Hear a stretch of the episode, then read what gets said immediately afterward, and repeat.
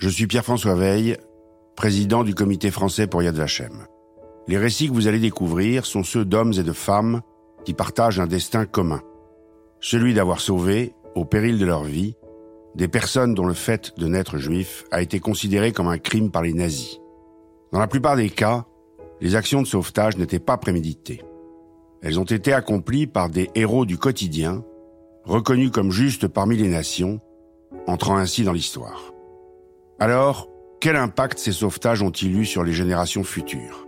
Quelle a été la vie, après la guerre, de ces juifs, hommes, femmes, enfants qui ont été cachés? Quel héritage les descendants gardent-ils de l'action de leurs aïeux? Pour répondre à ces questions, nous sommes remontés dans le temps pour aller à la rencontre des justes encore en vie. Et nous avons recherché les témoignages de ceux qui nous ont quittés. Nous avons ensuite rencontré leurs descendants, leurs enfants, petits-enfants et arrière-petits-enfants, afin de mieux comprendre comment le souvenir de ces événements continue à imprégner leur vie. Ces podcasts racontent l'histoire de ces destins croisés. Leur restitution pour l'histoire est rendue possible grâce à la voix des justes. Ce programme est réalisé grâce au travail de collecte de témoignages du Comité français pour Yad Vashem, qui poursuit dans toute la France plusieurs missions en soutien aux actions menées par Yad Vashem, Institut international pour la mémoire de la Shoah. Se souvenir du passé en forgeant l'avenir, c'est ce que les justes, leurs descendants et les personnes sauvées vont nous raconter. Quiconque sauve une vie, sauve l'univers tout entier. Je suis Marc Lavoine. Je vais vous raconter l'histoire de la famille Paulin, qui reste marquée encore aujourd'hui après plusieurs générations par le parcours hors du commun de Denise Aquadige Paulin. Cette femme, cette mère, cette grand-mère qui n'a cessé de suivre sa voie. Celle du sauvetage de personnes traquées du seul fait d'être nées juives au prix de risques presque insensés, mais également celle de sa vocation religieuse et humaniste.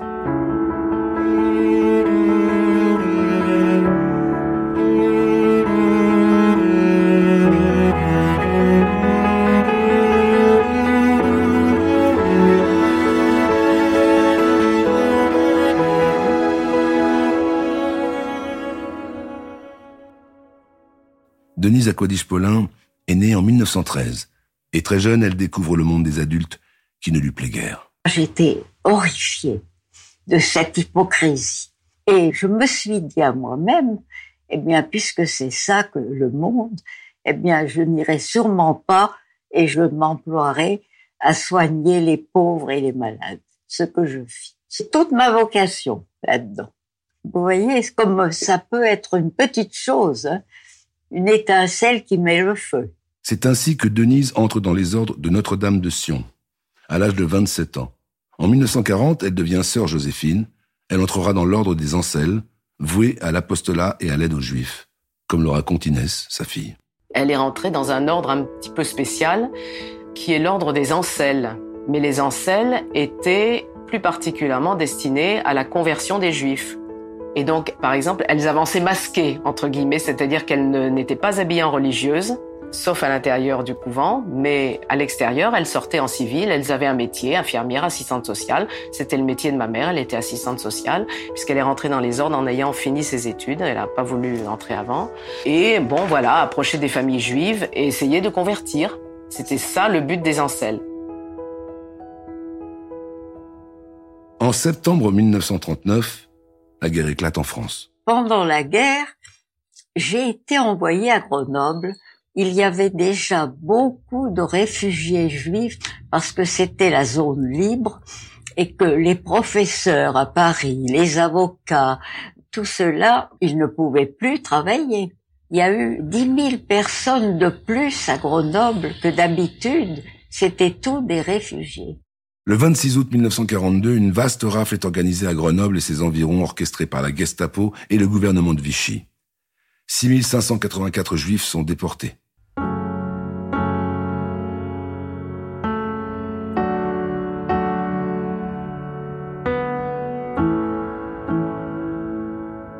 C'est à ce moment-là que Denise Aquadiche-Paulin décide d'agir. Elle prend tous les risques en rejoignant une organisation clandestine. Ses connaissances dans les soins aux malades et sa profession d'assistante sociale lui seront très utiles. Mais plus que tout, c'est son courage et sa détermination qui guideront ses actions. Marina, sa petite fille, raconte comment elle utilisera son culot pour sauver des familles entières. Grenoble était sous contrôle des Italiens. Une partie de la famille des Misnet s'était fait prendre et je crois que simplement le père avait réussi à se planquer. Il était arrivé quelques minutes plus tard. Il a assisté à l'arrestation de sa femme et de ses filles.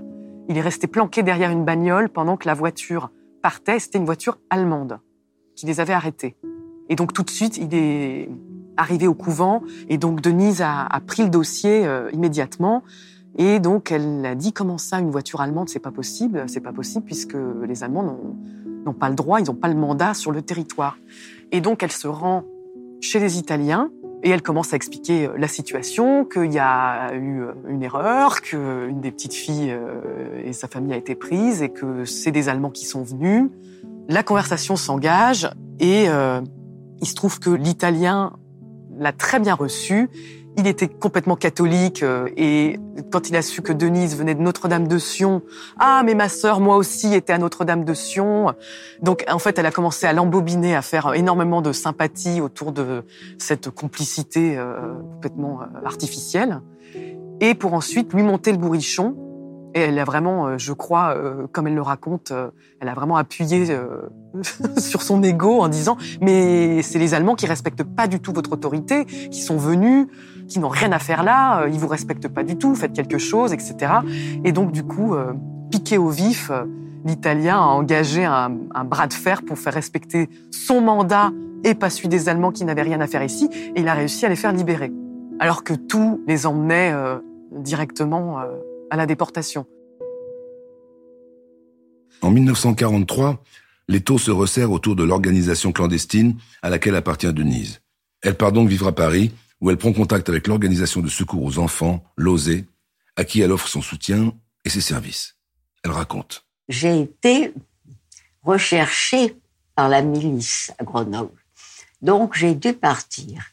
Je suis arrivée à Paris et là, il y avait le père de Beau, il y avait l'Osé, et avec tout ce monde-là, j'ai travaillé avec eux.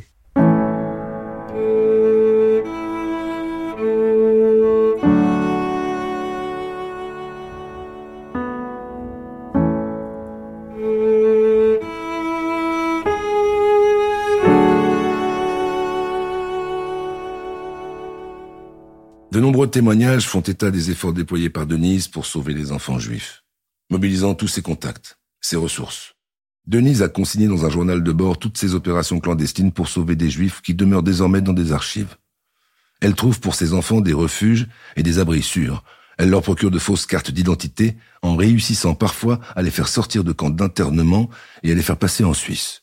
Elle fournit également des cartes d'alimentation à des enfants et des adultes juifs fuyant la gendarmerie et la Gestapo. Le cas de la famille Elbaz est révélateur de l'action de Denise Aquadiche-Paulin. Un jour, elle tape à la porte des Elbaz. Une petite fille, Mathilde, ouvre la porte. Elle raconte. C'est moi qui ai ouvert la porte et Denise, elle rentre. Alors c'est moi qui l'a reçue. Et elle me dit, je suis une assistante sociale, je viens vous prévenir, il va y avoir des rafles. Denise. Il fallait aller dans les maisons pour leur dire, voulez-vous nous confier vos enfants? C'était très difficile pour eux, vous comprenez. Tout à coup, ils voient une, dame qui vient euh, pour prendre leurs enfants. On pensait que mon père donnait ses enfants, il n'a pas voulu. Sur le coup, euh, bon, Denise est partie, mais elle m'a donné son adresse et puis euh, fallait que j'aille la voir. Je dis voilà, mon père, il veut absolument vous confier mes frères mais à une condition que je les accompagne. Elle demandait pas mieux.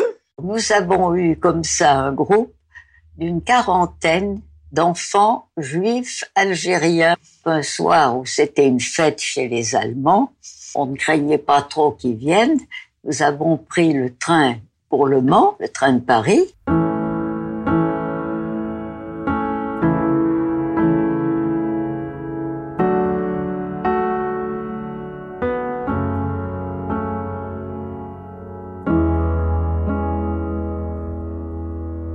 À l'arrivée, les enfants montent par groupes de dix dans des charrettes de paysans qui les conduisent vers une grande ferme. Là, ils sont répartis par deux ou trois entre les paysans des villages alentours. L'opération se déroule en l'espace d'une nuit. À l'aube, Les enfants sont tous dans des familles d'accueil.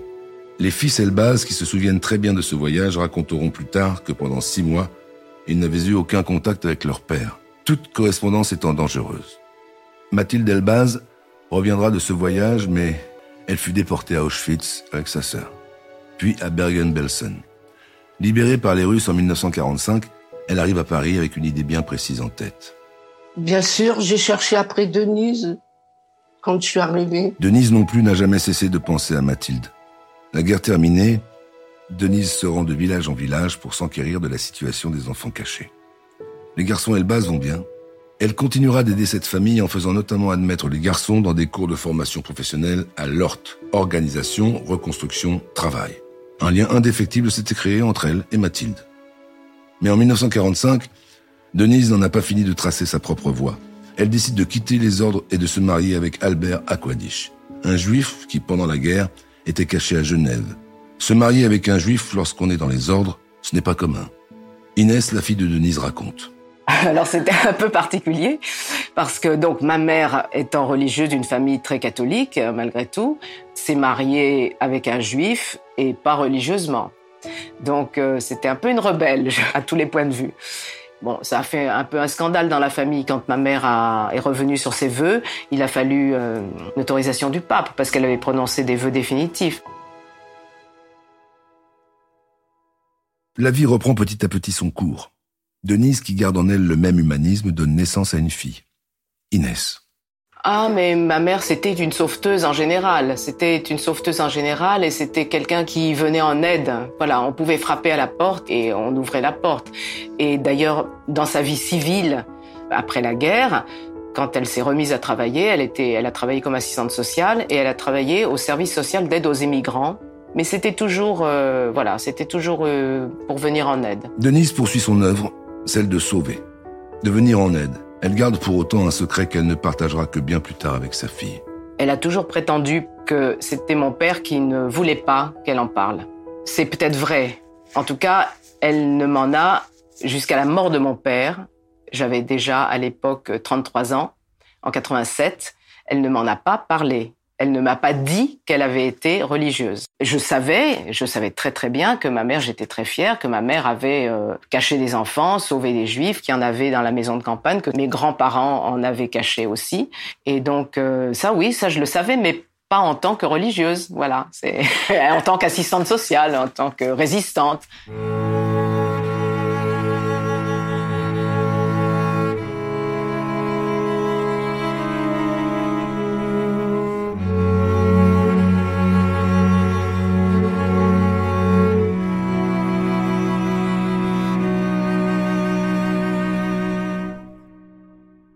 C'est que moi, je l'ai découvert toute seule, bien entendu, comme euh, font les, fillettes. Je ne sais plus à quel âge j'avais. J'avais peut-être euh, 8 ou 10 ans. Enfin, oui, puisque quand je rentrais de l'école et souvent ma mère travaillait, donc j'étais seule à la maison.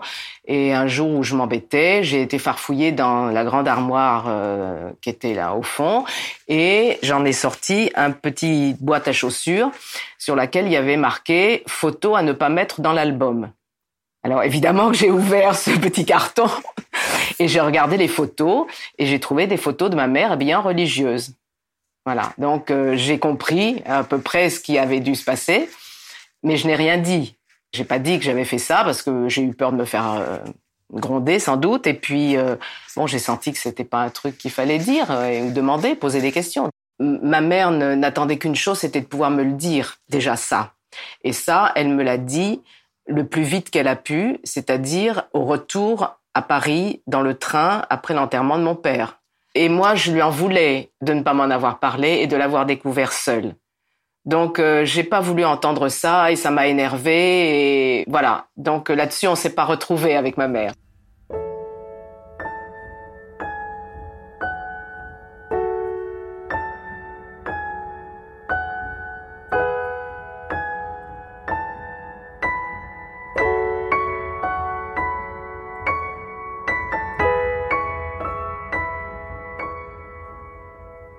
En 1989, Denise Aquadish-Paulin est reconnue juste parmi les nations par l'Institut Yad Vashem de Jérusalem, grâce notamment au témoignage d'une personne sauvée, Mathilde Elbaz. Depuis cette époque, elle n'a cessé de raconter, de transmettre à sa fille et à ses petits-enfants, peut-être pour rattraper toutes ces années de silence. Pour elle, c'était une reconnaissance. Ma mère a énormément besoin de reconnaissance. Il fallait que, en même temps, on disait jamais assez merci. En tout cas, de, ma part à moi, c'était comme ça que je le ressentais. Et donc, euh, ça a été pour elle une reconnaissance. Elle avait étouffé ça pendant euh, toutes les années de son mariage. Et donc euh, là, elle pouvait enfin en parler. Elle pouvait, voilà, elle pouvait être reconnue. Et c'était pour elle, c'était important.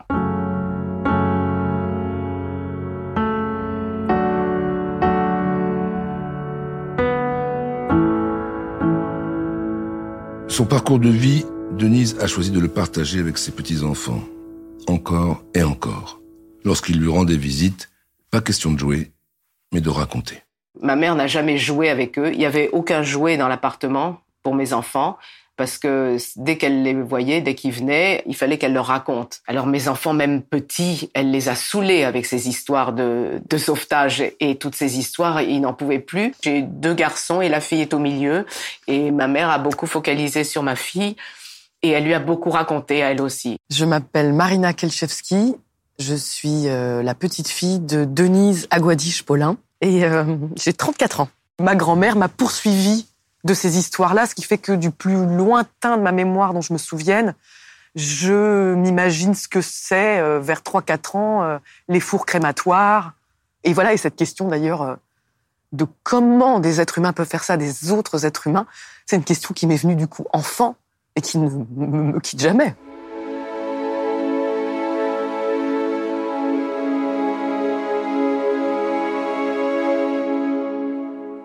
Il y a toujours une émotion à parler d'elle aussi parce que euh, c'est un dialogue qui continue avec les morts et donc euh, Denise est morte en 2010 et du coup euh, il y a aussi des choses qu'on rate quand on est en, vie et en chair en os l'un en face de l'autre. Et donc quand j'ai la, la chance de pouvoir aussi parler d'elle c'est aussi d'abord à elle que je parle évidemment. Moi je me pose toujours la question de comment des gens se mettent à agir d'une manière tellement euh, spontanée et naturelle et comment en fait il y a des gens qui sont plus armés que d'autres contre la peur et qui arrivent à dépasser cette peur et à garder euh, une rationalité qui permette de savoir où se trouve l'humanité quoi. Et ça on est, on est sans doute pas égaux par rapport à comment la peur agit sur nous. Donc je la voyais pas comme une héroïne, d'autant que c'était pas une grand-mère du tout tendre et avec qui on échangeait grand chose. Elle était très préoccupée par euh, ce qu'elle nous laissait. Et donc, il n'y avait pas beaucoup de, on n'avait pas beaucoup de discussions dans le réel de la vie. Et euh, en fait, j'adore le mot juste pour parler des justes parce que je crois qu'il n'y a pas d'autre mot qui existe. Et les gens qui ont trouvé ce mot, c'est d'une justesse absolue parce que voilà, les justes sont pas des héros, pas du tout.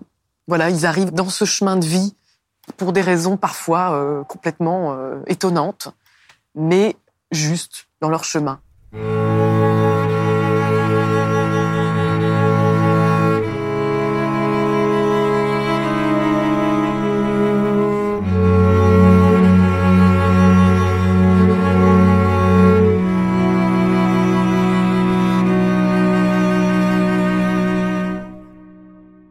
Que reste-t-il de ces histoires? Celles que Denise a transmises à sa fille et à sa petite-fille Comment les générations d'après peuvent se construire sur ce chemin jalonné d'actes héroïques qui répondent à des atrocités? La question de la mémoire, pour moi, elle est aussi existentielle que euh, là où tu habites. C'est un territoire.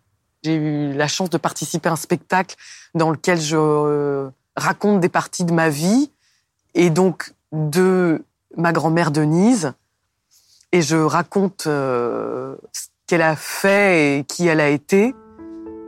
Et je le fais au théâtre, sur un plateau de théâtre. Et euh, grâce à ça, euh, son nom résonne chez plein de gens. Et plein de gens sont très émus par son histoire.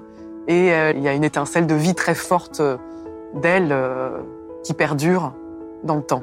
Je dirais que pour moi, ce qui est lourd dans cet héritage, c'est le fait que du coup, il y a quand même le fait de se demander si on, est au bon endroit de l'histoire et dans ce qu'on fait dans la vie d'aujourd'hui. Parce que euh, souvent, euh, dans les discussions, dans, les clichés, les poncifs qu'on retrouve dans les discussions dans l'histoire, il y a euh, ah bah tiens, on serait bien malin euh, si on nous mettait en 39-45, est-ce qu'on serait collabo euh, ou pas? Mais en fait, cette question, elle est absolument, euh, je pense, inintéressante, parce qu'on le sait au jour d'aujourd'hui, où est-ce qu'on est, de quel côté de l'histoire on est. Ou alors, en tout cas, si on se pose la question sur 39-45, c'est qu'on n'a pas envie de regarder ce qu'on fait là maintenant. Donc je dirais que moi, l'héritage de ma grand-mère, c'est le fait que je peux pas me voiler la face sur là où j'en suis aujourd'hui et que ça, du coup, ça peut être un jugement que je porte sur ma vie qui est pas toujours euh, évident. Eh ben, qu'est-ce qu'on transmet de cette histoire? Finalement, ce qu'il en reste, c'est une grande fierté. Parce qu'on a été du bon côté. C'est toujours mieux de se dire que, voilà, on a, on est, nos, parents ou nos grands-parents ont été des gens bien, qui ont fait ce qu'il fallait. On ne sait jamais ce qu'on va faire dans une situation euh, terrible. Et, voilà, et on voit qu'il y a des gens qui ont choisi le bon côté. Même les choses qui n'ont pas été dites, on les ressent d'une façon ou d'une autre. Et, voilà, on porte ça avec nous. On a ça en héritage.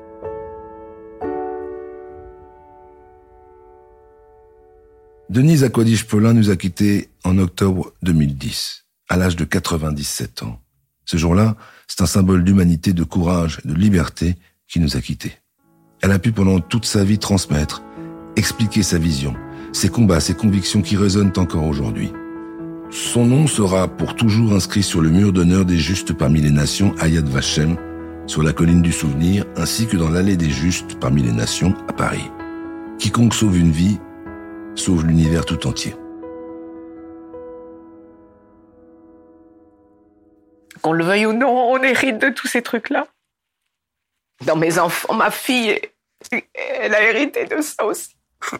J'ai fait ce que j'ai pu, mais c'est tellement infime à côté de tous ceux que j'aurais voulu sauver. C'était mon grand chagrin, ça, euh, après la guerre, que j'en avais pas sauvé assez. Ce programme a été réalisé grâce au travail du comité français pour Yad Vashem, qui œuvre depuis 1989 pour la reconnaissance des justes parmi les nations et la transmission de leur héritage. Responsable du projet pour le comité, Corinne Meloul. À l'écriture, David Gordon. À la musique, Benjamin Grossman. Interview réalisée par Elisa Azoghi. Une production Nouvelle Voix.